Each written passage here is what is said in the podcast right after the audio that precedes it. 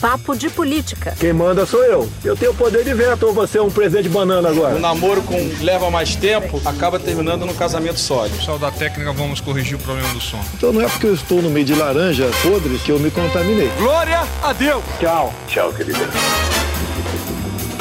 Papo de Política. Começa agora o Papo de Política, a nossa conversa semanal com o melhor do bastidor político, muita análise e muita informação. Aqui comigo no estúdio, Júlia Duelib. Oi, gente.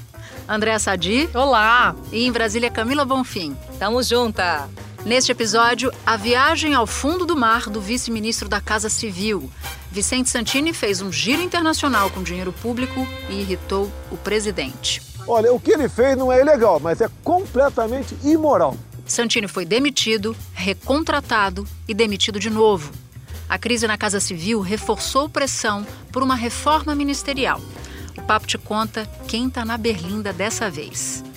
E a gente fala também sobre a fila no INSS, a fila no Bolsa Família e a preocupação de milhares de estudantes.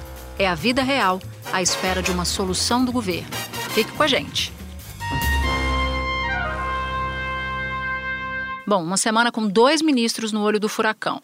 Estão na Berlinda os ministros da Educação, Abraham Weitraub, por causa dos tropeços no Enem, e da Casa Civil, Onyx Lorenzoni, que, mesmo de férias, viu a cúpula do seu ministério cair após a viagem de Vicente Santini.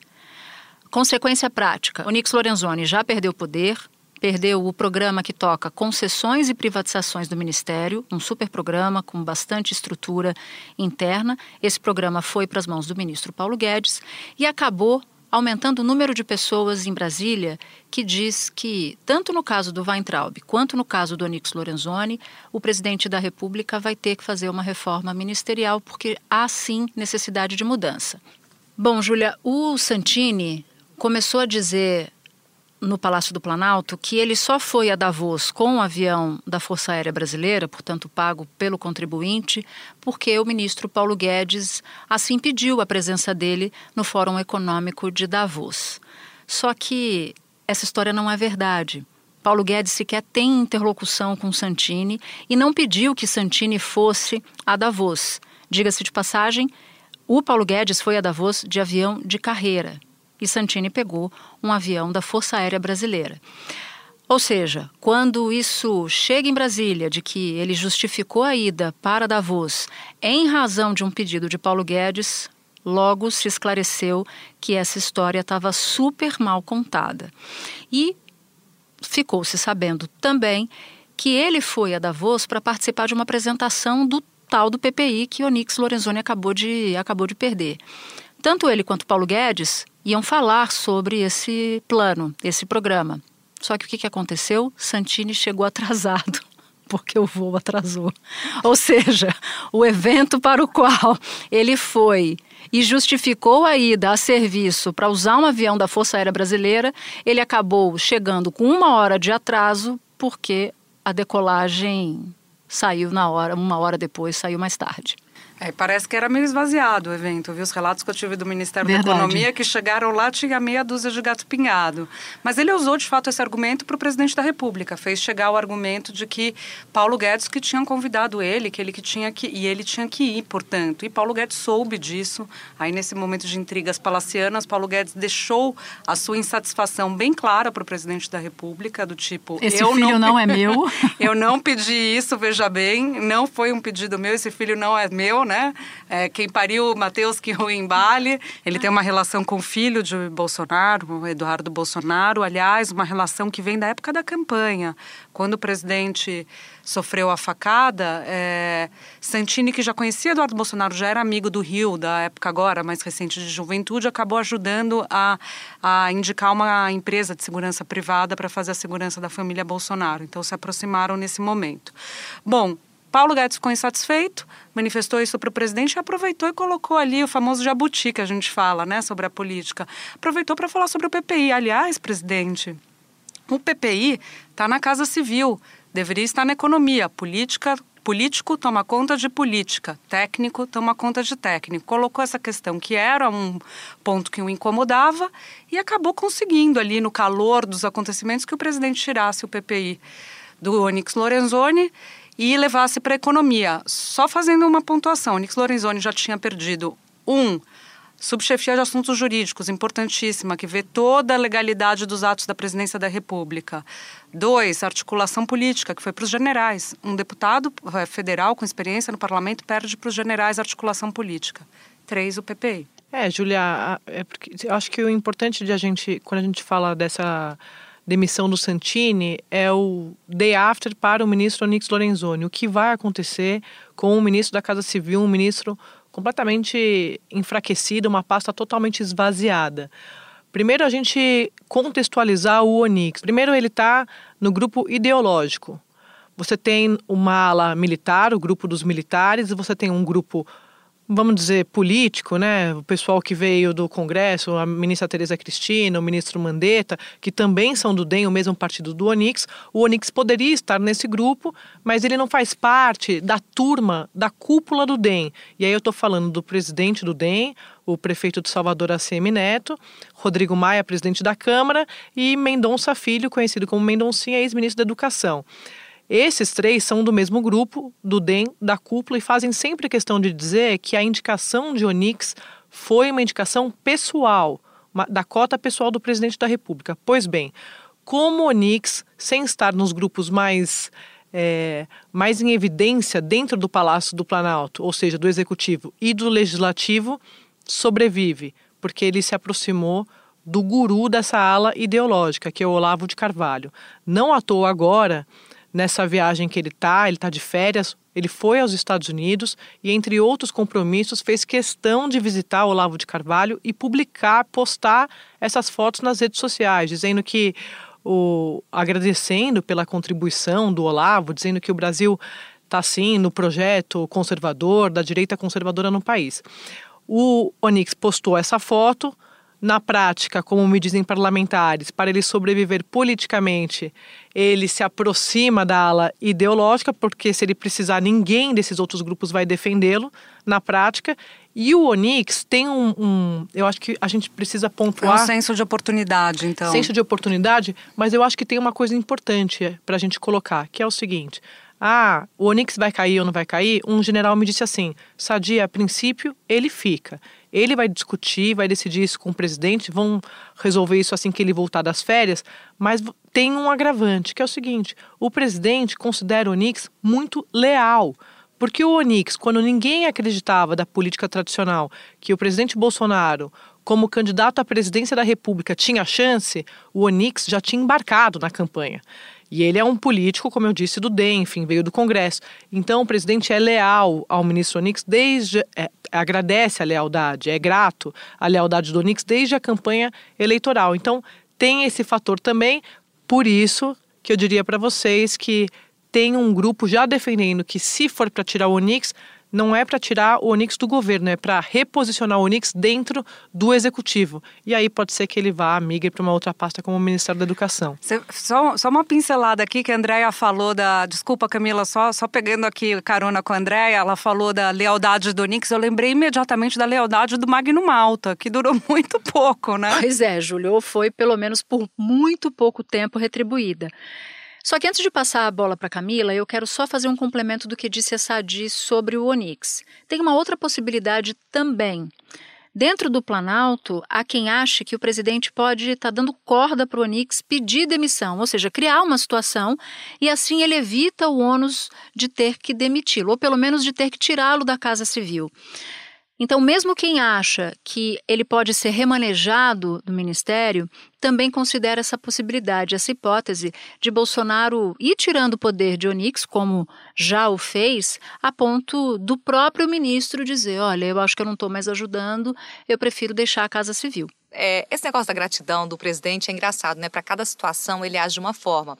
Ele pode ser grato a um político de mantê-lo na estrutura, mas ao mesmo tempo é, ele não usa essa gratidão para mantê-lo forte na estrutura, ao contrário. Por exemplo, o caso do Onyx Lorenzoni é basicamente esse. O nome da crise oficial no noticiário é o Santini, mas essa crise, o sobrenome dela é Lorenzoni. Por quê? O ministro que agora acumula um legado na Casa Civil marcado por perda de poderes. Você vê ali que ele, apesar de ser o ministro da Casa Civil, ser um representante do parlamento, não é ele a ponte política com o Congresso.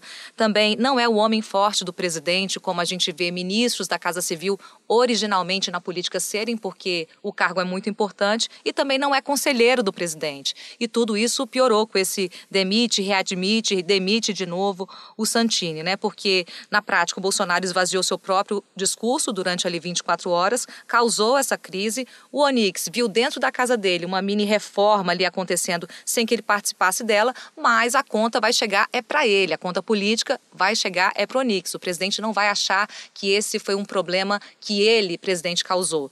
Ele, inclusive, quando da, do primeiro anúncio de que iria demitir o Santini, chegou a ser elogiado, gente, por investigadores. O Lucas Furtado, que é do Ministério Público, junto ao Tribunal de Contas da União, quando pediu ao Tribunal de Contas para fazer uma análise sobre esse caso do Santini e também do uso de aviões da FAB, ele elogiou a atitude do presidente ter demitido Santini, né? Só quero lembrar, gente, que o uso de avião da FAB é um clássico, polêmica, é um clássico de todo o governo, não é uma, um fato restrito a esse. Vocês lembram do Clóvis Carvalho no governo Fernando Henrique, o escândalo que ele usou o avião para ir passar o carnaval em Fernando de Noronha, fez uma parada aqui em São Paulo para pegar a família.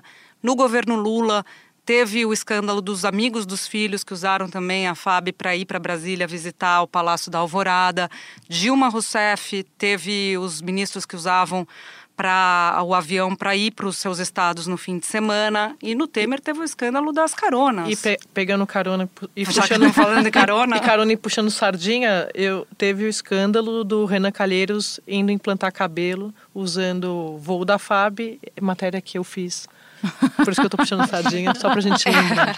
e, gente, lembrando aqui, tem uma hierarquia, né, das burocracias de Brasília que vocês conhecem, que para usar avião da FAB, qual que é a ordem? Primeiro, presidente, claro, depois vice-presidente e logo depois do presidente e do vice vem a Casa Civil. Portanto, a análise ali dentro do Palácio do Planalto é que justamente tendo tanta precedência para usar, tanta formalidade, pareceu ali que o Santini, e aí usando a conta do Onix, usou esse avião querendo fazer ali completar 100% do uso das mordomias. Vamos tentar traduzir um pouco em valores o que, que quanto é que pode ter custado essa viagem? Olha só, duas fontes distintas. Uma é uma fonte ligada à Força Aérea Brasileira que diz o seguinte, que a hora voo da FAB custa 3.700 dólares traduzindo isso em real, seriam 15.500 reais se a gente for fazer uma conta com o dólar a 4,19. Para contar a quantidade de horas, vamos colocar aqui 46, que foi a hora aproximada que essa fonte da FAB me passou. Daria um total de 719 mil com despesas de combustível, hangar, quando a aeronave fica parada. Uma baba, né? Só que se a gente for fazer essa mesma conta numa empresa privada, eu conversei com um empresário que tem uma empresa de táxi aéreo, o mesmo avião, um Legacy, para grandes distâncias, portanto voos internacionais, fala que a hora voo custa 7.500 dólares, ou seja, o dobro do que custaria para a FAB, de acordo com esses números passados pela fonte. Então seria uma hora voo de R$ 31.400. Então, por que, que eu estou dizendo isso? Porque por baixo essa conta para o contribuinte, para o governo brasileiro, custou 719 mil, sem contar diária de tripulação. E lembrando que, como é voo internacional, a tripulação precisa ir em dobro. Então, são dois pilotos mais dois, quatro.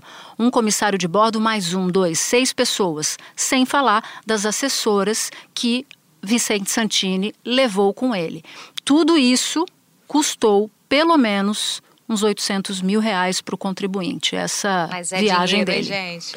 E isso pega ali no calcanhar de Aquiles do presidente, né? porque ele é, é um tema caro para o público dele, a questão da vamos acabar com a mamata. Essa mamata tem que acabar, é muita grana que é jogado fora. Não tem exemplo maior de mamata, você um alguém que teve foi indicado por cargo porque é amigo do presidente, usar um avião para com esse valor. Eu vou pra, me antecipar, Júlia, porque eu tenho uma trilha da trilha sonora da semana. Impressionante, isso é golpe, é golpe. Eu acho que esse é o melhor momento. que óbvio é Taj Mahal. Hum, ela achava que ela ia me dar um golpe. Não, não é isso, tu acha, porque não tem como você superar Taj Mahal.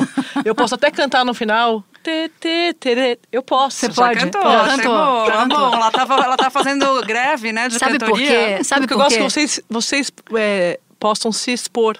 Acho importante. Não, ela, ela falou pra mim antes de começar a gravação do Papo de Política, ela falou assim: "Eu tô achando que a sua música, a sua trilha da semana é igual à minha". Achando que eu ia dizer pra ela qual era. Eu falei: "Eu não vou falar nada". Errada ela está, porque essa não é a minha trilha, eu vou falar daqui a pouco. Taj Mahal, presidente na frente do Taj Mahal, né? Fazendo, posando para uma série de fotos, um ensaio Exa- fotográfico. Exatamente. Bom, do Onix, vamos passar para o Weintraub, que é o outro ministro no olho do furacão essa semana. O presidente Bolsonaro, quando voltou do Taj Mahal, Sadi, falou sobre a crise do Enem, do SISU, e disse que o ministro continua no cargo. Só que ele tascou um por enquanto e falou também em sabotagem.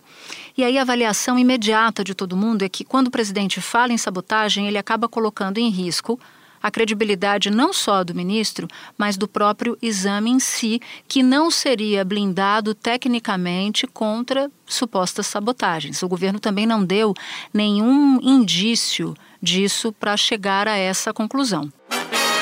Enem, eu tenho que conversar, tá complicado, tenho que conversar com ele, tá? Para ver o que está acontecendo.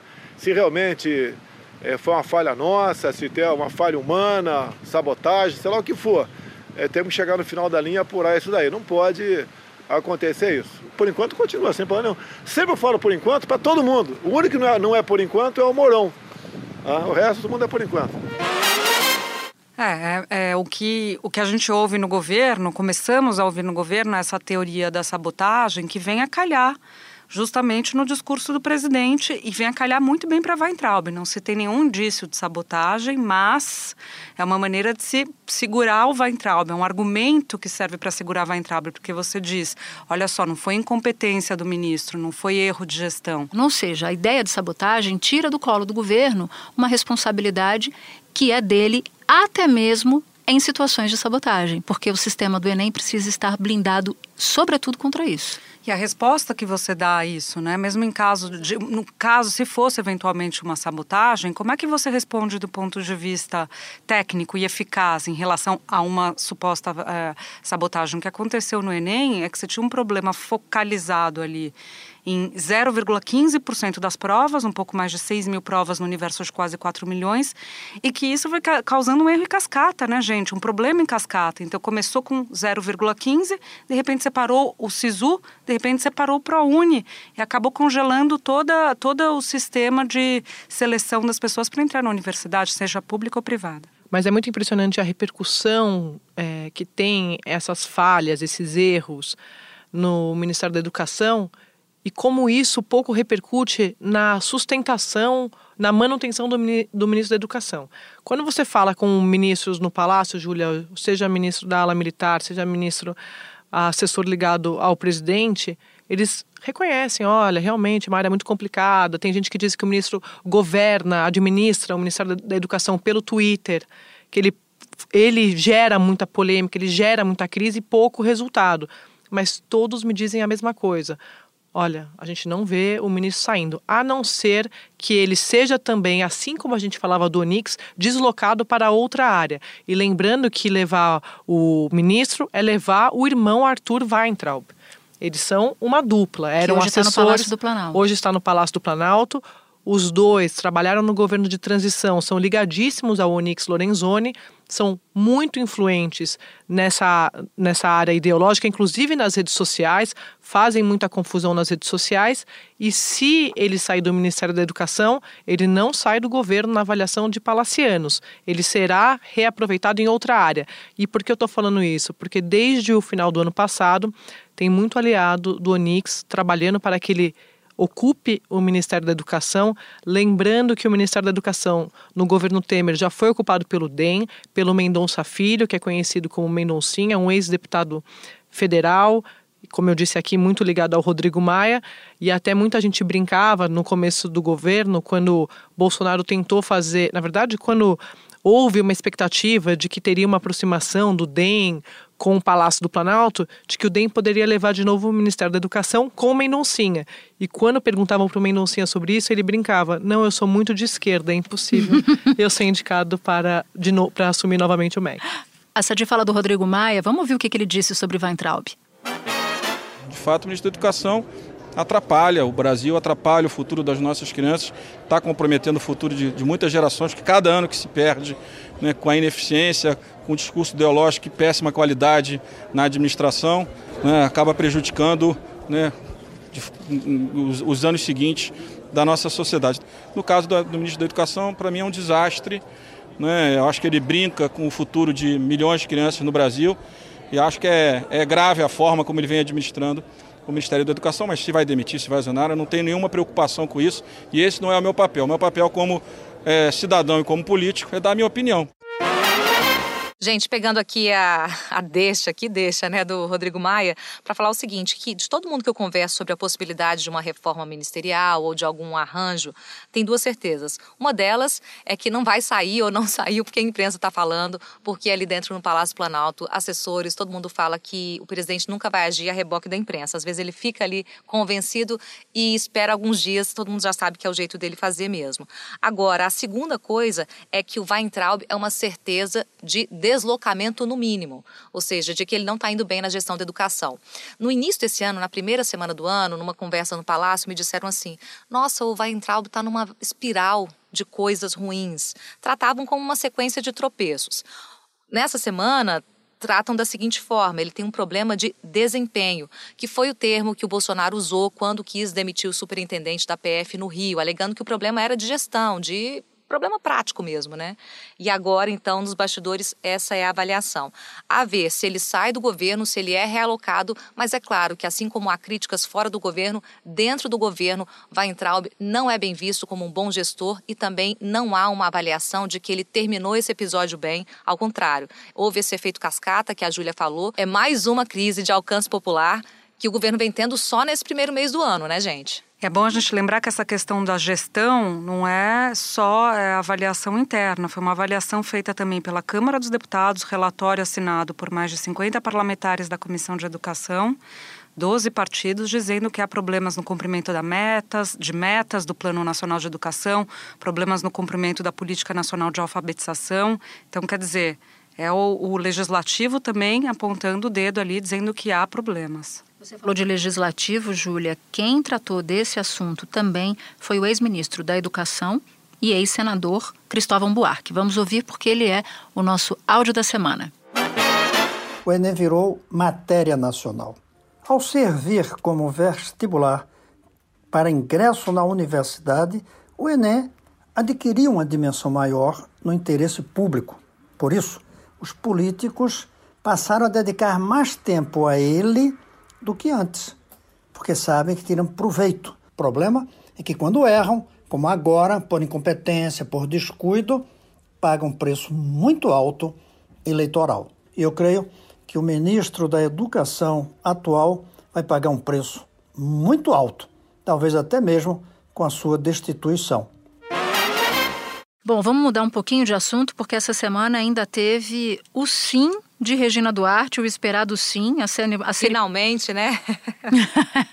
a cerimônia de casamento deve se dar nos próximos dias, ainda ninguém precisa exatamente a data. Vocês falavam em Noiva, na, Noiva em Fuga, né? O filme predileto da, da Sadi. não é predileto, mas eu assisti, você deveria. já foi minha fase, já não consegui fugir. e ela não fugiu mesmo, foi, né? Fez um suspense Regina, e topou. gente. E olha só, Regina Duarte, que foi chamada por integrantes do governo de Moro da Cultura, pelo simbolismo que ela tem, mas um funcionário gaiato do governo disse o seguinte: olha, deve ser mesmo uma espécie de Moro da Cultura. Isso se a lente for pressão que o ministro Moro recebe de diversos lados. No último episódio, a gente falou do Ministério da Segurança Pública.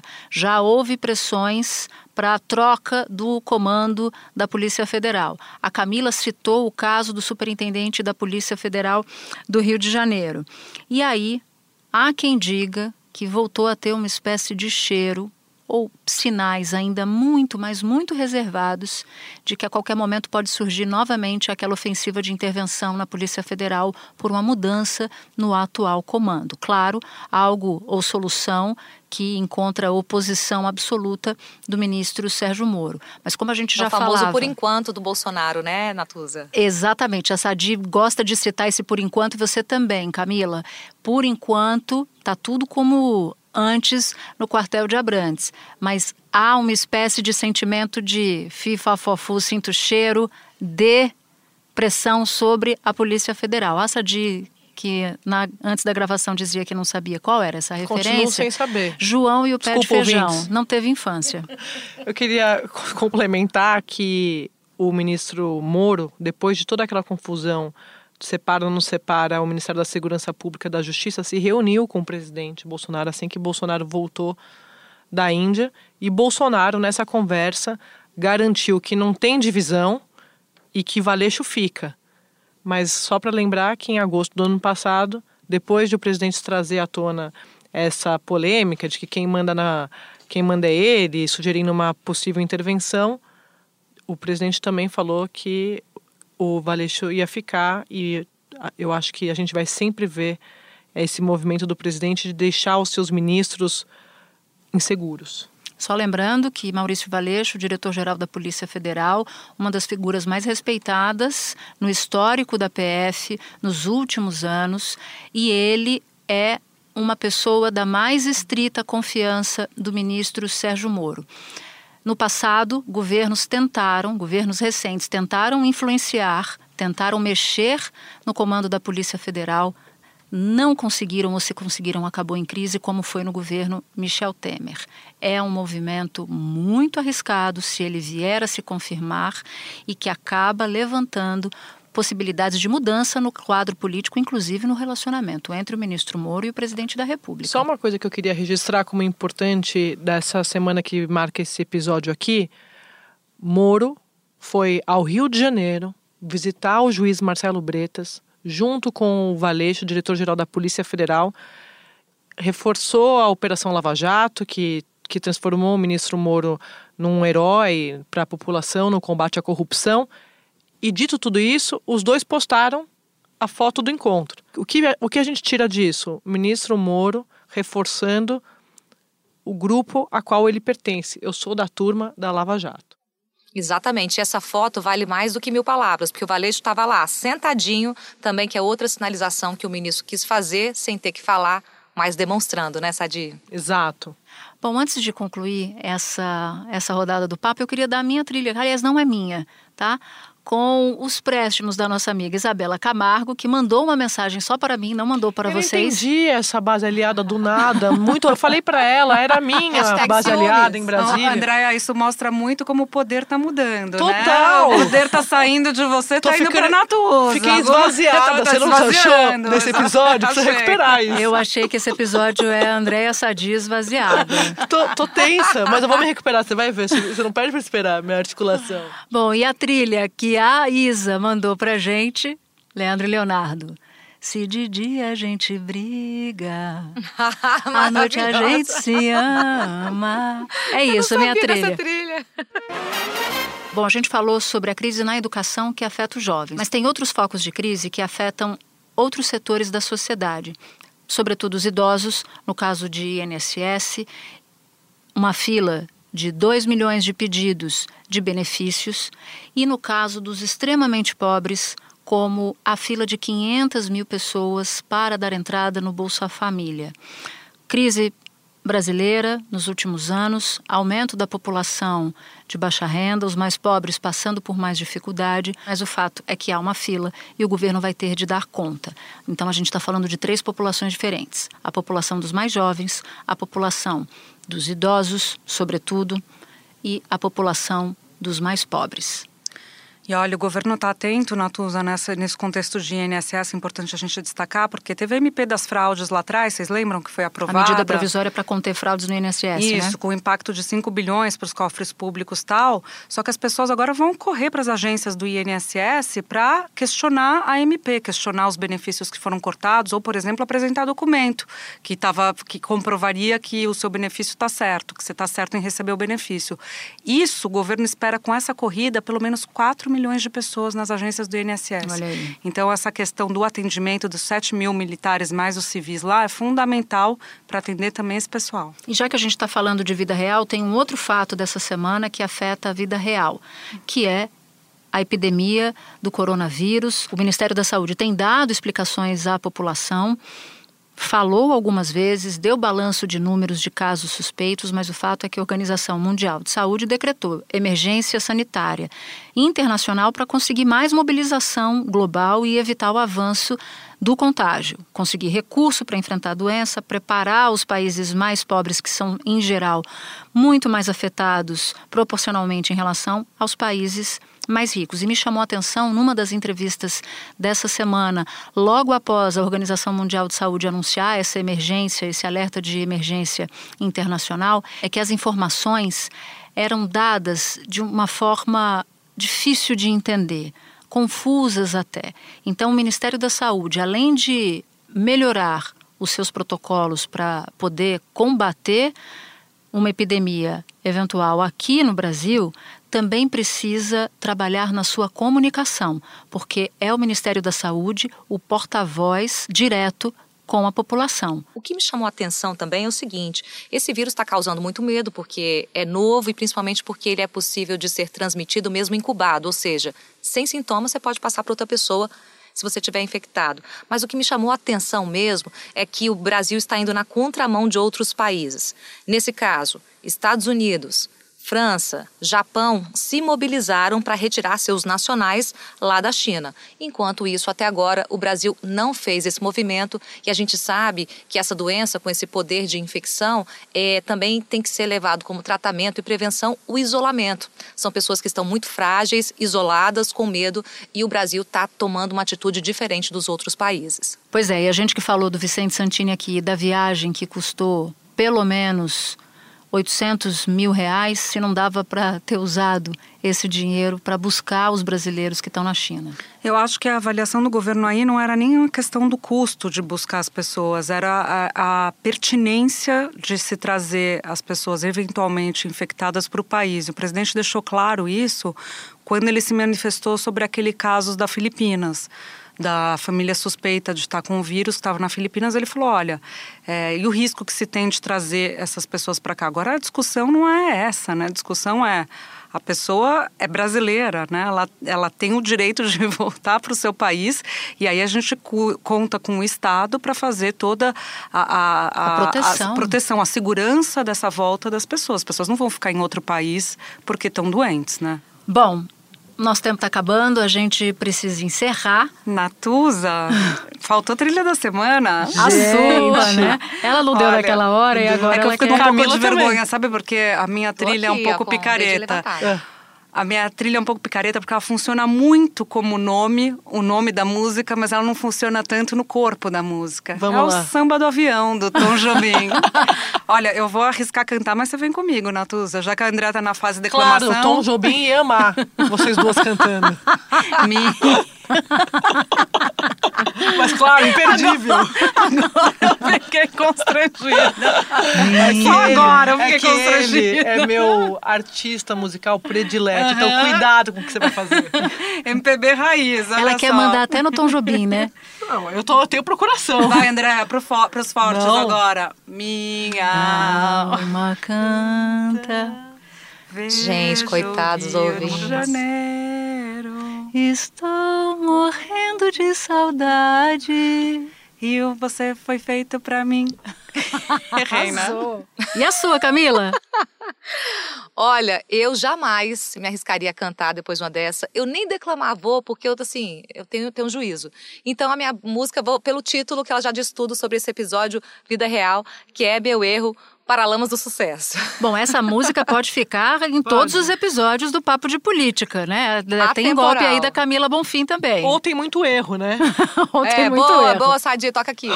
Mas, aliada, eu, eu te falei que eu ia articular. o Papo de Política termina aqui.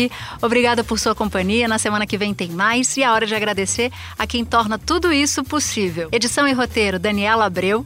Produção, Gabriel Rigoni. Edição de áudio, Fábio Cameia e Pedro Marum. Trabalhos técnicos, Alessandro Silva e Josué Brito. Sonoplastia de Giovanni Reginato. Supervisão, Cadu Veloso. Até o próximo episódio. Tchau. Você viu que eu falei que eu ia me articular no próximo episódio, mas já aproveitei esse pra me a Camila, porque depois Isa dando trilha sonora pra nós, tudo tô entendendo Andréa, isso. vamos ver o próximo. Você vai continuar, vai estar com uma coalizão consolidada Sempre. ou você vai estar na nova política sem Não, coalizão? Não tem nova política, que é sempre, sempre política.